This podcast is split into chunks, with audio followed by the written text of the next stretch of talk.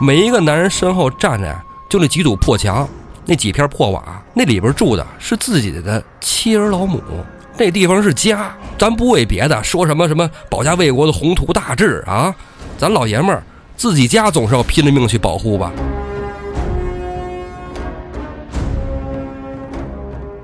之后金兵看你大宋无能啊，是吧？你这个说好一块约架去，结果我在打人，你在挨打，你这叫什么事儿啊？那现在是下班时间是吧？晚上打完卡了是吧？对对对，打完卡不上班了，多写一行代码都感觉是犯罪。哎，对不起自己。华容背后又窜出一员女将，听声就不一样。花枝寨下歇会儿。好家伙，妖精！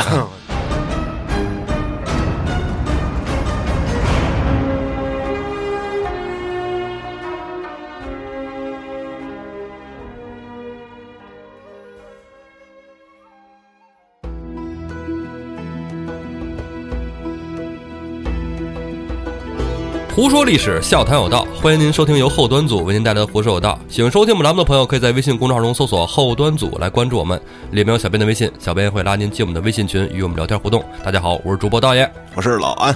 咱们这期啊不绕弯子，书归正文，直接讲。有点不习惯，不习惯是吧？因为上一期讲了一开头，后边直接就飞了，飞到最后回来就是就收尾了。我来了，主线就来了。我觉得也得讲讲水浒，你知道吗？嗯，本来说聊呼延灼。结果呼延赞一出来，一直说的呼延庆，老胡他们那一家子，应该叫胡延那一家，老胡延，老胡延那一家。哎，咱们接着说啊，呼延灼从高俅那儿要来了军兵，要来了盔甲，啊，枪刀器皿等等等，最后还拿了这个马甲，穿着马甲就厉害了，是吧？马甲，哎，马的甲，哎，其实是披在马身上用的。嗯，高俅也很诧异，要这玩意儿干嘛使啊？但人要咱就给吧，是吧？嗯。呼延灼带着韩涛跟彭起签了军令状，就兵发梁山坡。这一路啊，浩浩荡荡，咣咣咣咣咣咣，冲梁山坡就去了。梁山坡周边都是探子呀，是吧？早就打听出来了，说是有人来了，赶紧这个探马呀，就报到了梁山坡大寨。大寨里啊，聚义厅上，晁盖、晁天王、宋江、宋公明、公孙胜、吴用，哎，四个人都在那等着呢。探马一报，哎，怎么怎么着？朝廷来人了。啊，带大队军兵来咱山上了，领头人啊叫呼延灼。吴用摇着扇子说：“呼延灼呀，听说过啊？开国功臣呼延赞嫡系子孙，此人厉害，善使两条铜鞭啊，这鞭法可以啊，闪电连五鞭。呵呵呵，李逵也在听上呢。李逵一听说这个啊，使两条双鞭啊，我这两柄板斧，跟他会一会。宋江说：得得得，你歇了吧，你还没打仗呢，你过去人山人海就把你给填了。”是吧？是一人一脚就给你踩死了。他当着这个街头斗殴呢，啊，人家带着兵就过来了。正规军打仗，是不是？宋江赶紧安排。这次啊，因为是大队军兵，我统一调度：霹雳火秦明打头阵，豹子头林冲第二阵，小李广华容第三阵，一丈青扈三娘第四阵，并尉迟孙立第五阵。这叫的人全都是基本上都是朝廷里的下来的人，哎，也都是狠人。看来打仗带头的还都得是。这种角色，哎，因为都知道呼延灼也厉害，嗯，所以这一仗呢，采用车轮战术会战呼延灼，嗯，宋江呢亲自啊带大队随后跟上，左军五个头领：朱仝、雷横、穆弘、黄信、吕方；右军五员头领：杨雄、石秀、欧鹏、马林、郭盛。水路中还派了李俊、张衡、张顺、阮氏三雄驾船接应，嗯，又叫了李逵跟杨林引步军分作两路埋伏救应。因为这一仗啊，是梁山坡到山上以来啊，现在这个寨子越来越大嘛啊，第一次跟官军做这种正面的交锋，嗯，就说白了，人大规模的，哎，对，大规模的正面交锋，所以说这安排的也算是比较稳妥，嗯啊，但是宋江这一说呀，要我说，晁盖、朝天王只能听着，为什么呀？宋老大安排完了，是吧？又没我战士，这大哥只能就是哎听一耳的啊。行，这安排挺好啊，又没我啥事儿。嗯，哎，那就这样，大队军兵依次下山。头一队，咱们刚才说是秦明嘛，对吧？秦明引了一票军兵出了水泊梁山，找了一处平川啊平原，裂开阵势啊，埋锅造饭，等着对方军兵。过不多时啊，天到将晚的时候，百胜将韩涛作为先队到了。嗯，哎，呼延灼这边也分队呀、韩涛作为前军，呼延灼中军，后河是彭起。秦明这儿正做饭呢，一看那边哟来了，先吃呗，是吧？先甭打了啊！两兵见仗还挺文明哈。哎，这就是官军出身，你知道吧？秦明也是官军出身的。这俩都是官军是，咱白天，咱现在是下班时间，是吧？晚上打完卡了，是吧？对对对，打完卡不上班了，多写一行代码都感觉是犯罪。哎，对不起自己，哎，那就等着明天开兵见仗。嗯，哎，两军就是不谋而合。第二天天晓啊，太阳刚一出来，一看，哎，上班打卡了。哎秦明这边打完卡，韩涛那边打完卡，来开兵见仗吧。三通古坝，梁山军里边，秦明拿着钉钉狼牙棒就出了阵了。对面先锋韩涛啊，拿着枣阳槊也冲出阵来，指着秦明大骂：“天兵到此，你这草寇，我知道你什么来历啊！你这个背叛官府的杂碎玩意儿，你看我拿一槊戳死你！”秦明一听这么唠啊，那你这就不是唠嗑来的，来招呼吧。举钉钉狼牙棒就跟韩涛站在一处。你想，这可是秦明啊，嗯是不是？那梁山五虎将之一呀、打了二十来合，韩涛不敌，他确实不敌。能打得过秦明的，其实，呃，其实也多。但凡你智取，基本秦明就 下道了。但是就论武术啊，应该是厉害的，对，生怼那秦明还是很可以的。嗯，你想，他使丁丁狼牙棒，这人就肯定是劲儿。劲儿大，哎，咱们听评书的朋友就是吧，是都知道说的也是劲儿大，一力降十会呀、一力降十会对，对吧？那就是比谁劲儿大。那秦明劲儿大，自然是赢的。嗯哎，韩涛力却呀，站不动，正在想办法的时候啊，想怎么先撤先跑呢？呼延灼就到了。哎，呼延灼中军一到啊，挺双鞭迎战秦明。老韩下歇会儿，我来。人家到车轮战了，哎，呼延灼马快，为什么呀？上一期讲了，宋徽宗御赐的呀，踏雪乌龙驹啊，嗯，骑着马到德阵前，跟秦明啊正要开兵见仗，只见秦明身后，林冲大喝一声：“秦同志少歇！”林某人站他，哎，接上了。要按现在来说啊，这林冲啊，在梁山泊那是头钩，那是梁山二爷没到呢，哎，他 现在他现在是大爷，哎，林冲挺丈八蛇矛啊，胡延灼举起双鞭，俩人兵棒五四一顿打，打了五十来合，不分胜负。嗯，正这时候，梁山伯第三波到，小李广、华容挺枪到我的阵前，大叫一声：“林教头少歇，看我擒拿这厮！”有点像那个玩街霸什么的，啪啪换人儿，车轮战术啊！呼延灼见林冲，哎呀，这家伙武艺真不错。这有句老话嘛，“棋逢对手，将遇良才”嘛。是，你爽我也爽，你害我也害嘛，是吧？嗯，一合秒了的太没劲，哎，这倒是倒是一下 KO 也还行哈、你看温酒斩华雄是吧？据说关羽那是什么呀？偷袭，华雄人不知道呢，这回哦回一回头，我操，这寻思事儿呢是吧？哎，刀沉马快过来，啪一刀给人斩了，操！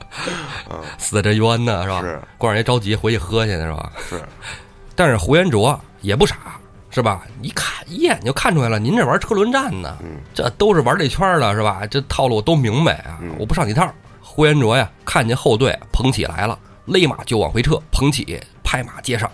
彭起出场啊，原文上有一个介绍，这彭起提着三尖两刃四鞘八环刀，坐下骑着五名千里黄花马，听他这外号啊，天目将，哎这不就是二郎神啊？哎，二郎神下凡了，但是你说啊，理论上彭起这样一个角色，在兵器上和马匹上，作者这么下功夫，还给起了名儿，都很少见。他应该是有故事，哎，这个故事呢，咱们一会儿再说。啊嗯，彭起战华容二十来合，打不过，啊，打不过。华容虽然不在五虎将里边儿，但那也是这个八彪里的头一个呀。是啊，那能为不差的。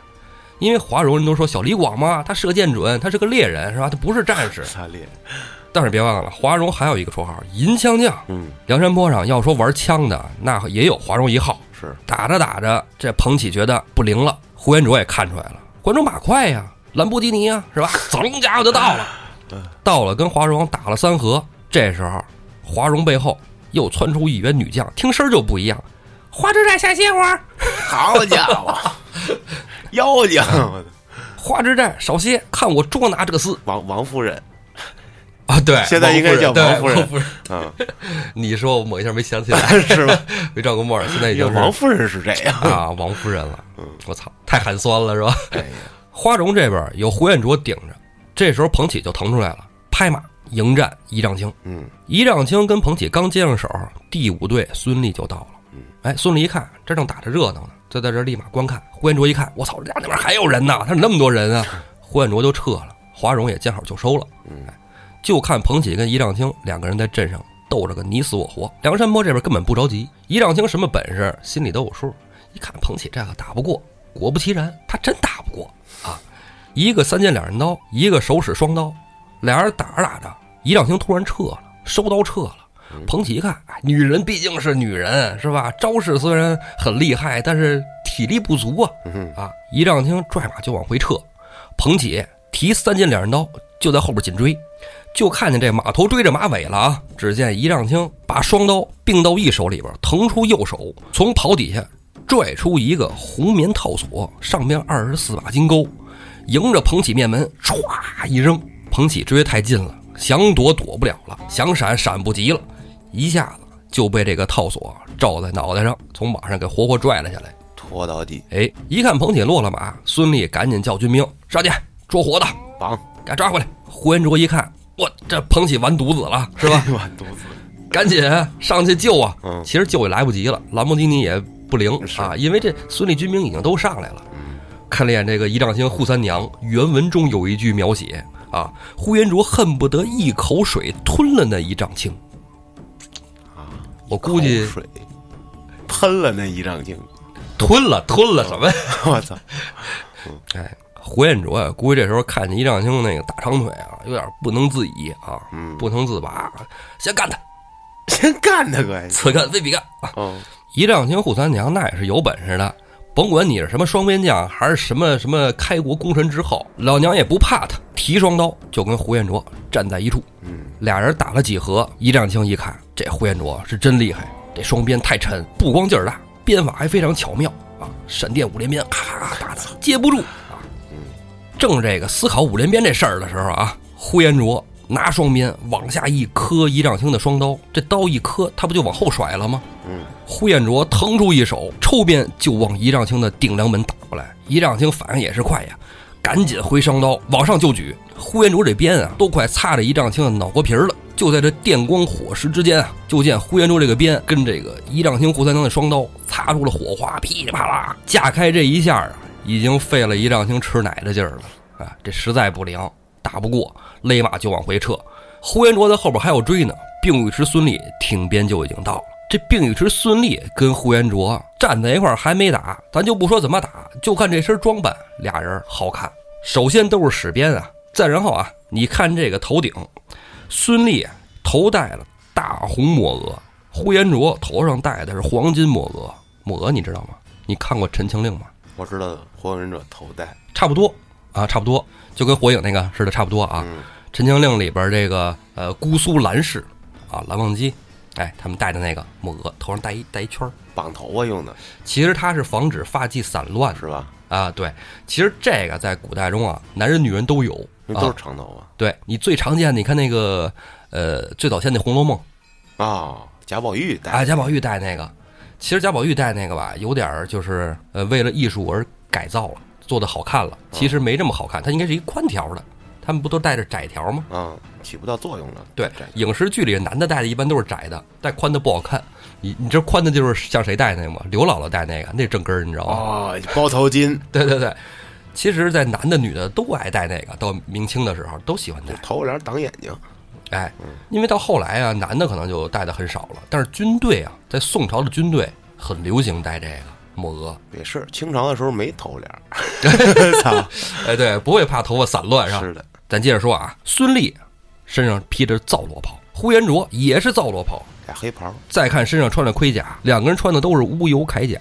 呼延灼啊，坐下骑的，刚才咱说了，踏雪乌龙驹；孙立骑的也是乌骓马，这踏雪乌龙驹应该是四个蹄子是白的，哎，马身是黑的，对，这踏雪，哎，孙俪这个呢，就是蹄子也是黑的，嗯，纯黑黑，嗯，哎，这俩在场上真好看。看到这一幕呢，不是我，是宋江宋大哥带大队已经到了，两个人迎鞭，兵帮五色打在一起，两个男人斗鞭啊，真污，打了三十多合，不分胜负。嗯啊，韩涛在镇里也是看见了，自己能为，想上前也上不了前，为什么？这田炫是人那边大队人马是吧？这五波哪个看着都跟我们呼延将军能打了个棋逢对手？你说我这上去这不就是田炫吗？纯挨揍的，我就别自己上去了，演大队军兵来吧，哥儿几个一起冲吧！哎，官军这边大队人马好几千人，浩浩荡荡，呜呜呜冲过来了。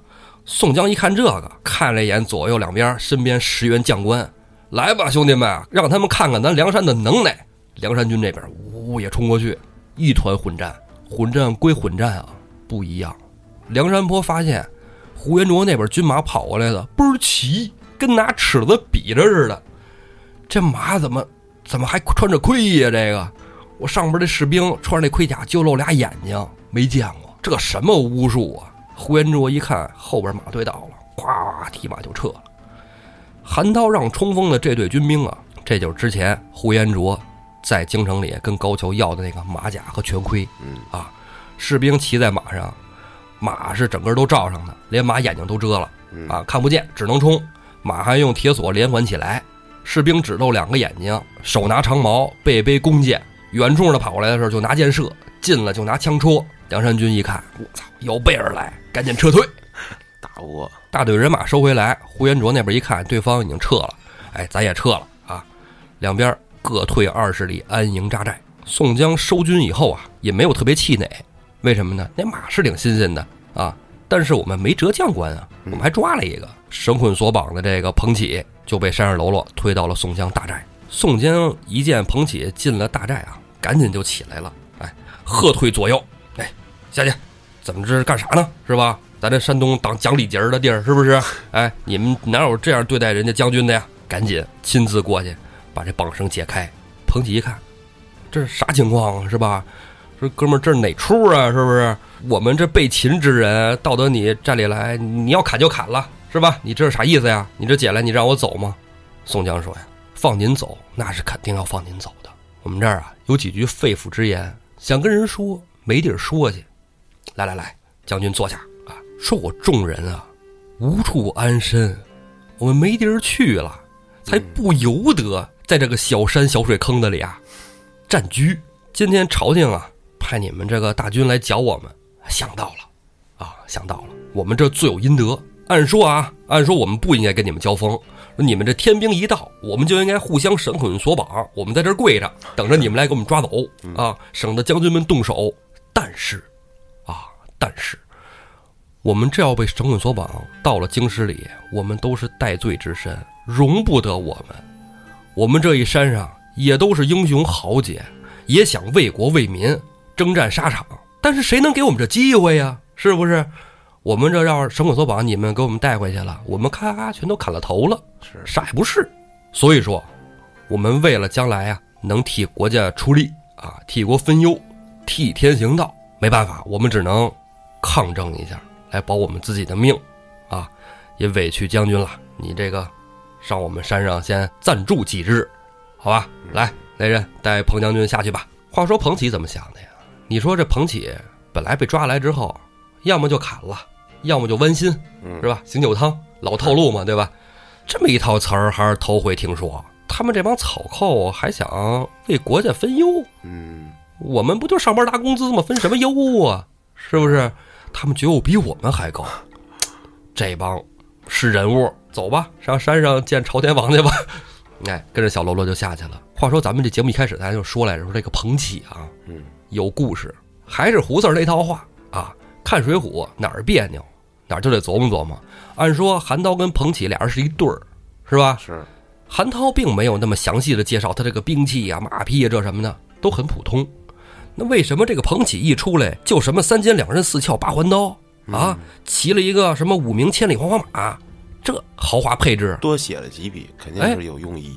对，所以我就查了查这彭起到底是谁。主线 over，老套路啊，熟悉的味道啊。哎，有人说呼延灼带着两个副将嘛，韩涛、彭起这两个人呢，是这个施耐庵啊，为了这个映射韩信跟彭越，韩信确实也是百战百胜嘛，是吧？韩信非常厉害啊，彭越也也非常厉害，但最后都让刘邦给弄死了。当然，我觉得这也有点牵强啊，有点牵强，因为这后人解读解读太多了。嗯啊，就算施耐庵有这么有这么个心思写吧，但也也不是没有可能啊。但是你还得查更深的解读，你不能说啊，这个彭起就是带个姓儿，哎，对，就彭越，然后咱们讲一段彭越的故事，那太没劲了，是吧？也不是咱火手道的风格。那咱们火手道呢，就再继续深挖。深挖的时候呢，就发现啊，有一个同名同姓的彭起，真有这么一个真人啊，在历史中，这个人啊，这故事啊，发生的时间啊，不是在北宋，也不是北宋以前啊，而是在南宋。不是在明以后就行，哎，明以后穿越了是吧？是是咱做一梦，梦见了，哎呀，这是五百年后啊，就得说从靖康之变开始说起。哎，咱们之前几期是吧？咱不经常也扯飞了吗？是吧？海上之盟都说了，是吧？对，这事儿就是海上之盟之后嘛。哎，金兵呢跟大宋一起干掉了辽，其实主要是人家金国干掉了辽啊 啊。然后之后金兵看你大宋无能啊，是吧？你这个说好了一块儿约架去，结果我在打人，你在挨打，你这叫什么事儿啊？你怂我就欺负欺负你呗，是吧？哎，金兵就南下，具体怎么欺负这事儿，靖康之变啊。以后让胡四儿详细说这种东西啊，他抠的 特别细，他特别喜欢聊啊。咱们讲靖康之变之后，宋高宗赵构啊，一开始没在这个临安定都之前，选定了在应天府定都，也就是现在的商丘。嗯啊，金兵攻下了开封以后啊，没停，接着打。当时的宰相汪伯彦啊，就撺弄高宗赵构说：“不行，这个应天府这地儿也不能待，咱还得跑。”然后就跑到了扬州，之后就一直是颠沛流离嘛。皇帝带着大臣啊，一路的从什么应天府跑到扬州，最后跑到了杭州定都临安。这会儿咱就不说这个高宗怎么怂了，这怂事儿啊，说的太恶心。咱说这个金兵，金兵打下了东京汴梁之后啊，基本整个河南也快平了，因为你皇上跑了，士兵谁还抵抗啊？对吧？没人给我发工资了。哎，对呀，士兵将军们就都撤了。这金人啊。想的还挺容易，说我打完了，抢完了，是吧？这地盘就是我们的了。但是，中国人的骨气，这咱就得讲讲咱华夏民族的气节。我跟你说，说你皇帝啊，你宋高宗是吧？高宗皇帝，您光家跑了，是不是？您这个皇宫不要了啊？开封不要了，应天府也不要了，扬州也不要了。您这说跑就跑，您有钱，您牛逼，您在哪儿都能安家。我们老百姓可不行。是不是？是我们老百姓可没您有钱，老百姓身后站的是什么呀？每一个男人身后站着就那几堵破墙，那几片破瓦，那里边住的是自己的妻儿老母，那地方是家。咱不为别的，说什么什么保家卫国的宏图大志啊？咱老爷们儿自己家总是要拼了命去保护吧？必须的。在金军占领区的这些老百姓啊，自发组织起来了很多义军来对抗入侵的金军。其中在洛阳啊，有一对姓翟的兄弟，翟兴、翟进这二位啊，组织的义军啊，非常厉害，两次从金军手里夺回了洛阳城。与他们兄弟对战的金军一点便宜占不着。南宋朝廷后来就听说了这支民间队伍啊，宋高宗说：“哇，这太牛了，这厉害啊！”这然后就给他们兄弟俩人封了官封一什么官说这个。咱们没有对这种民间野路子军队什么封官的先例呀！啊，皇帝要慎重啊！一帮他妈降将，他妈的逃兵啊，还是咬文嚼字呢，说我们这官职都是世袭罔替是吧？要不然就是什么考取的文武状元啊！你这民间的是吧？能封你什么官啊？高宗还是很仁义的，高宗啊自创了一个官职啊，叫镇抚使，封给这种义军头领。都哪个字儿啊？就是镇压的镇，安抚的抚，把这个职位啊就给了翟兴。嗯，为什么呢？这时候翟氏兄弟里的翟进啊已经兵败身亡了。哎呀，只剩下翟兴一人带着这个翟家军在跟金军对抗。对于翟兴来说呀，你给我什么官职都是虚的。什么时候能把这个家夺回来，让老百姓能安居乐业，这才是真的。嗯，金军跟无数的这种民间起义军战斗，而且南宋的军队就是说也不是说完全不打啊，人也该打打。说又跟正规军打，又跟这个民间义军打，金军也觉得这仗也打不完，啊，当初一开始想着几个月就把宋朝给灭了，但是真没那么容易。嗯，说想来想去，以汉治汉啊，是不是？嗯，咱对啊，以汉治汉多好啊！咱别用咱们咱们金国大金国的将士啊来拼命，就出了一个主意，扶持了一个伪政权，就是伪齐。哎呦，发现这历史总是那么的相同，是吗？差不多同样的事儿，总在几百年后不约而同的又再次上演。哎，你我我我觉得你想，你是不是想到了这个伪满洲是啊，啊？其实为什么要叫伪呢？嗯按理论来说，咱们上期节目里讲了，这个完颜阿骨达这个皇位是正的，为什么是正的呢？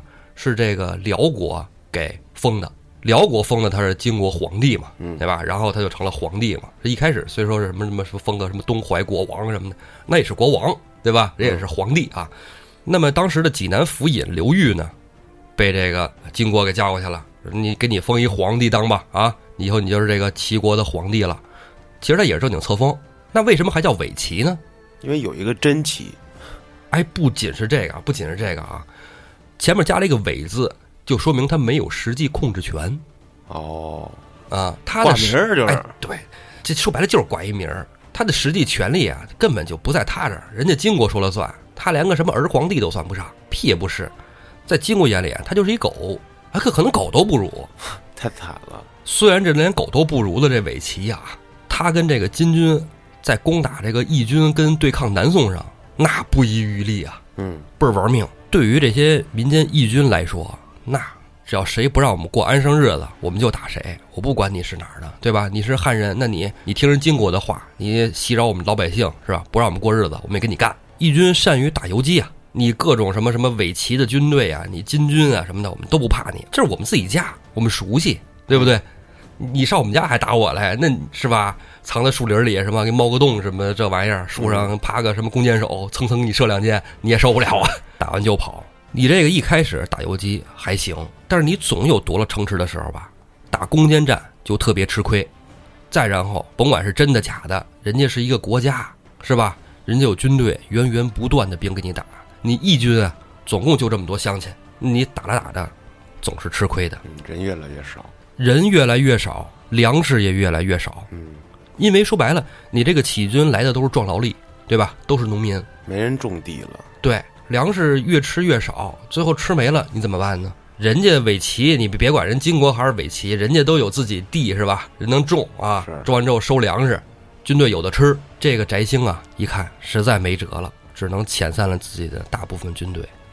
哎，直接就跟这个底下人都说，就说乡亲们，咱们打仗啊，为了这个恢复家园啊，但是这个呢，志向虽然是很远大的，但是咱们眼前啊没粮食吃了。嗯啊我不能让你们饿着肚子跟敌人打，那样咱也打不过，最后咱们还是饿死。所以啊，想走的兄弟们就撤吧，嗯，就撤。底下的兄弟虽然不舍，但是眼前的困难确实也没有办法，只能就撤了。大部分的将领啊带着手底下，他们其实说白了哪是什么将领呢？就这个村里边可能是德高望重的一个人，保证，哎，带着这个村里的人一看这样，就说那就撤吧。嗯，大部分人都走光了，最后啊，身边只留下了一员将军，就叫彭玘。啊，刚遣散队伍，说来不巧，金军和伪齐的联军就到了。这翟兴一看，这刚刚遣散完哈，你们这打一仗再遣，这赶这时候不好，那没办法，人家来了咱也得干呢。嗯，就跟彭玘俩人设计了一个计策，设计了一个包围圈。金军跟伪齐没想到说你就这么点人了，你还能有包围圈？嗯，没想到这彭玘啊，真厉害，跟一般的将官还不一样，甚至比这个宋朝官军将士那打仗还拼命。一开始假装不敌，跟敌人打打打打，赶紧就撤，且打且战，把敌人引到了包围圈里，一下给这个伪齐跟金军的先锋大队包了饺子，大败金军啊！捧起一人啊，活捉了金军四五位将领。哦呦，厉害，其中有名有姓的呀，反正这这名儿啊，反正也听着都不太好听啊。什么呼沙郎君的、石州郎君的，就这个啊，听着有点像评书里的。外国名儿，哎，咱也忽略他这个真假人名啊，因为那个时候打仗可能好多人记不下名字来，不是什么有名的将官嘛。嗯但是甭管有名没名，彭玘一战成名了。嗯，这翟兴啊，能文能武，能领兵打仗，但俗话说得好，明枪易躲，暗箭难防啊。嗯，韦齐呀、人也有这个军师、宰相啥武的，人得出主意，有策略呀、是吧？针对这些义军呢，做一些情报研究，哎，就开始收买翟星。发现翟星收买不动，那我就收买翟星手底下的人，就收买了几个，其中有一个人叫杨伟，啥玩意儿？这人这名儿太阳痿，这不是东西啊！在一场战争中啊，城外有敌人猛攻，城内杨伟谋反，这一仗翟星战死得。身陷重围的彭起啊，目睹了这一切，眼睁睁的看见自己的首领就倒在了血泊中，身边的兄弟乡亲们一个接一个的倒下去，彭起没办法，只能选择了投降，带着义军残余的将士啊，就这么既无奈又不得已的投降了伪齐。投降了的彭起啊，被伪齐封为了汝州知州，就镇守在汝州城，来防御南宋，下场还不错，不错吗？没死吧？至少，还有后话。哎，金兵跟伪齐啊、继续攻打南宋啊。南宋虽然跑了，你跑哪儿去？我们也得打你。但人家的志向就是要灭掉宋嘛，对吧？那金兀术啥的，人家是吧？人得还得打仗呢。嗯，襄阳这个地儿啊，咱们之前也说过很多次，一提襄阳，我想起郭靖了。那 不好打嗯，啊。无论是金兵打还是援军打，都不那么容易。是，襄阳兵多将广，但是还是有一个问题，就是粮食总有不够吃的时候。嗯，南方是吧？鱼米之乡是吧？老有吃的，他总有青黄不接的时候。就在绍兴三年啊，襄阳突然缺粮了。其中有一个将领啊，李恒，就说：“那我既然没粮食了，我呢就率军出去打仗去，啊，打哪儿是哪儿，打游击，你们城里的粮食呢就能省下来。”李恒带兵就出去了，率军北上啊，到了杨氏店，大败伪齐，打了一仗。因为你打完仗，别人军里就有粮食啊，对吧？嗯你给人打跑，粮食不抢过来了吗？就吃，哎，就接着打，一城一城打，一阵一阵的攻，就来到了汝州。到了汝州城下呀，李恒知道，啊，这守城的是谁？是以前一个义军的一个将领，嗯啊，叫什么彭起，这家伙挺厉害，列开阵势就准备跟彭起一决雌雄啊，就看看你这个叛徒啊，你要叛宋投了什么伪齐，这人有什么能耐啊？跟我能战个几何？结果彭起大门一开，一个人牵着马，没带兵器就出来见了李恒。咱都是一世的兄弟，哎，一问，我等你多时了，兄弟，你怎么才来啊？就是没电话，操。啊，我就是一直在等南宋的这个军兵到来呢。嗯，你来了，太好了，咱们实力就增强了。走进城。李恒一看彭起这样，是吧？你一个守城将领，你一个人出来了，你你是不是里边有船儿啊？是吧？嗯，但是什么兵器都没拿，俩人马挨着马，人挨着人，肩膀靠着肩膀。我这后边是吧，好几百弟兄，嗯，应该没什么问题。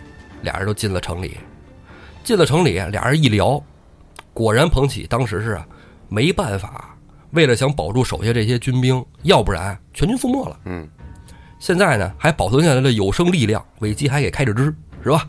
好，那边发着工资啊，嗯，吃了他们家的粮食。然后造他们家的反，哎，李恒跟彭起啊，俩人就合兵一处，跟伪齐接着干。嗯，光是这两队军兵，那实力肯定也很有限啊，对不对？这时候啊，他们还吸引来了一处军兵，就是当时啊在郑州做兵马勤侠的牛皋，牛皋，对，就是评书里的牛皋。哦呦，厉害了，哎，这三家会合以后啊，就在尾齐这块地儿啊，连着攻下了蔡州、唐州，好几个州，呱呱呱呱呱，这家伙打得风生水起啊！这我感觉说着说着，是不是要到岳爷爷这儿？说到岳爷，咱们就是吧，收不住了，咱们就接着说啊。南宋偏安一隅啊，说你们这就打挺好，你们就打吧。但他妈人家是义军，还是那句话，兵员越打越少，粮食越打越少，怎么能继续打持久战呢？是他体力不够啊，是吧？天天他没他都没得吃，是吧？他怎么打仗？最后啊，这三员将领啊，带着手下军兵啊，就被金军和魏齐给打散了。嗯，打散之后呢，李恒回了宋朝，牛皋投靠了岳家军。嗯，而就在这混乱中啊，彭起就再也没有过音讯。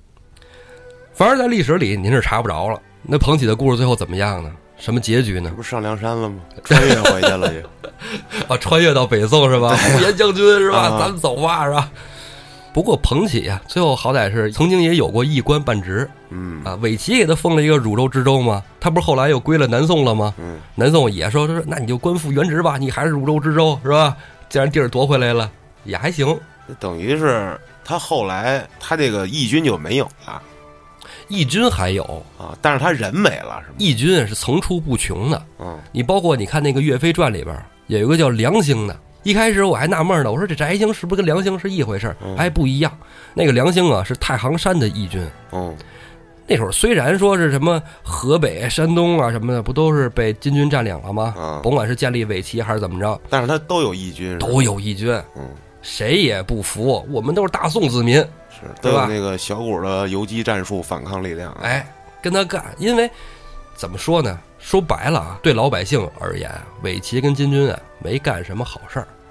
抢呗，哎，在咱们之前节目里也说过，这游牧民族来了叫什么打草谷，是吧？就是抢嘛。就是抢，嗯，没粮食了，嗯他们才不种呢，他们就抢你的。还有那个胡特讲的吧，哎呀，这个法定规定你这个可以抢啊，这我操，这太法定打草谷是吧？啊！嗯，所以说呀，南宋的故事啊，后边详详细细的说这个胡说二点零，没准就讲这个 岳飞的事儿了。我操，啊，岳爷爷，我觉得怎么说呢？其实都是评书里头说的戏，我感觉历史上哎历史上一期就能讲完了。历史上对，其实怎么说？你要按人物来讲的话，还是按战来讲啊，对吧？打仗嗯讲。对，其实，在南宋后来啊，还是开始有一段时间是主战的，嗯但只不过从这个岳飞死了以后，主和派又占了上风。嗯啊，像什么韩世忠啊、岳飞呀、这都很能打，很能打的。是这其实都不算剧透，这大家应该都知道岳飞到底最后为什么死，是吧？对，到底是因为啥？大家心里应该都有数。对对对，当然缘由啊，就是众说纷纭。嗯呃，现在这些年又有人给什么秦桧洗白什么的，哎这些咱们暂且不论，嗯将来啊，咱们再好好的评说。聊到这儿，我就聊不了了，哎，就该咱请那胡某人过来，对我也聊不了了，我也聊不了。是吧？对，咱们讲事儿还行，但是你要说具体的分析，你还得从人物上面那儿下功夫，是吧？嗯发生的事儿上来说，等胡四儿。哎，对，说一下，这胡子现在又忙了，嗯，我又来替班了啊，大哎家不要烦我啊。但是这儿为什么你说，我就觉得这个彭起跟咱们《水浒》里的彭起可能能对上呢？嗯你发现了吗？就是彭起他的征战经历啊，刚才咱们讲这南宋这彭起啊，他的个人履历啊来看啊，他经历了宋、伪齐和宋这么一个过程。嗯，那你看咱们《水浒》的这个彭起，哎是不是也经历了宋、梁山、宋这么一个过程呢？哎，是吧？你要说这个就对上了，哎，最后我还是为了大宋捐躯，招安了，招安打方腊，对，最后打方腊战死了嘛，嗯对吧？一样，最后都是为了大宋而捐躯的。嗯，将领是吧？这个是不是就是施耐庵借鉴呢？不好说，咱也不能问施耐庵去。哎，要不老安，你在邪事儿哪天把施老先生给 哇塞，居陵遣将给拘回来着？个身儿，哎呦，那天问一问啊那天说这居临遣将，昨天跟秋聊，啊！秋说碰上道爷了，道爷跟我说说，秋儿我看一人之下了，我这个作者对于道教理解太牛逼了，哦，他真的很懂，是吧？他真的很懂。一人之对下，对，像咱们之前在那个有声书里边讲那个太上太星应变无停什么那些咒啊，什么的都有，哎，我都写了，都有。我那有点意思。我等于他不是瞎编的，他有瞎编的啊，有肯定有瞎编的。他要没有这种杜撰的不好看啊，对吧？嗯，是，他有瞎编的，但是他很多东西是有出处的，很多东西都有出处，真不错。这又给别人打了波广告，哎，咱们老什么得得得黑老师要广告费去啊，啊，就是也不知道那 BOSS 直聘的 广告费要回来没？最近这几期各种给别人打广告，嗯，哎，咱们还是说回《水浒传》啊，嗯，梁山大寨里商量对策应该怎么办。今儿呼延灼身背后的这军队有点不太一样，这阵怎么破呢？哎，咱商量商量啊，几个人嘀咕嘀咕，怎么派谁先上阵啊？这个那的商量，暂且不提。咱说呼延灼大寨，嗯，韩涛见他呼延灼啊，呼延将军啊，这个老彭不行啊，这个家伙，哎，他不行，估计我也悬啊，是吧？你看他那么多故事是吧？这么一个人物都不行，我也不好使是吧？呼延灼说：“你他妈不是百胜将吗？你给我百胜一个我看看去。哎呀，这这都别人起的，嗯，瞎说的不灵，还得是您这个马队啊。”呼延灼说呀：“那你呀就跑跑腿儿，下来给我安排一下这马队如此这般，这般如此。”韩涛说：“哎，呼延将军果然好主意呀、话说这就到了第二天天明，宋江这边把马军分作五队在前，后军十将拥簇，两路伏兵于左右，摆开阵势，秦明当先啊！直接啊就叫呼延灼出马来战，来战秦某人呐！啊，叮叮喇叭呼你大脑袋！喊了几遍不回应，但能听见军队里有呐喊声。哎，秦明说：“这玩意儿真新鲜，这嫌我喊的声儿不够大吗？来召唤李逵附体啊！”开始嘎骂街，哎，对，几字真言的开始哔哩吧啦一顿骂。嗯这时候边上的这个林冲啊、仪仗青、华容跟孙俪，这这这么骂都不出来，这这忒不要脸了，这个是哥几个一块儿骂吧，招呼骂。哎，对面还是只见呐喊声，不见有人马出来。嗯，这玩意儿，要不咱攻上去？宋头领也没发话呀。这哥儿我正在迟疑呢，啊，心中疑惑，就见对面啊，鼓声大作，只看见左面、前面、右面三面冲出来了披着黑甲的连环马。哎呀，三队连环马军呢，直冲过来。五员将官一看，我这家伙，这连环马这嗯都是盔甲，这咱也打不了啊，先往回撤吧。宋江在后面赶紧叫弓箭手出来，咣咣咣咣冲着马队齐射。但是这个箭矢啊，射到人身上，砰砰砰都弹飞了。嗯，宋江一看射箭不好使，勒着马头，兄弟们赶紧撤呀！边撤，宋江就在那边嘀咕：这连环马太厉害，到底应该怎么办呢？怎么办呢？咱们下回再说。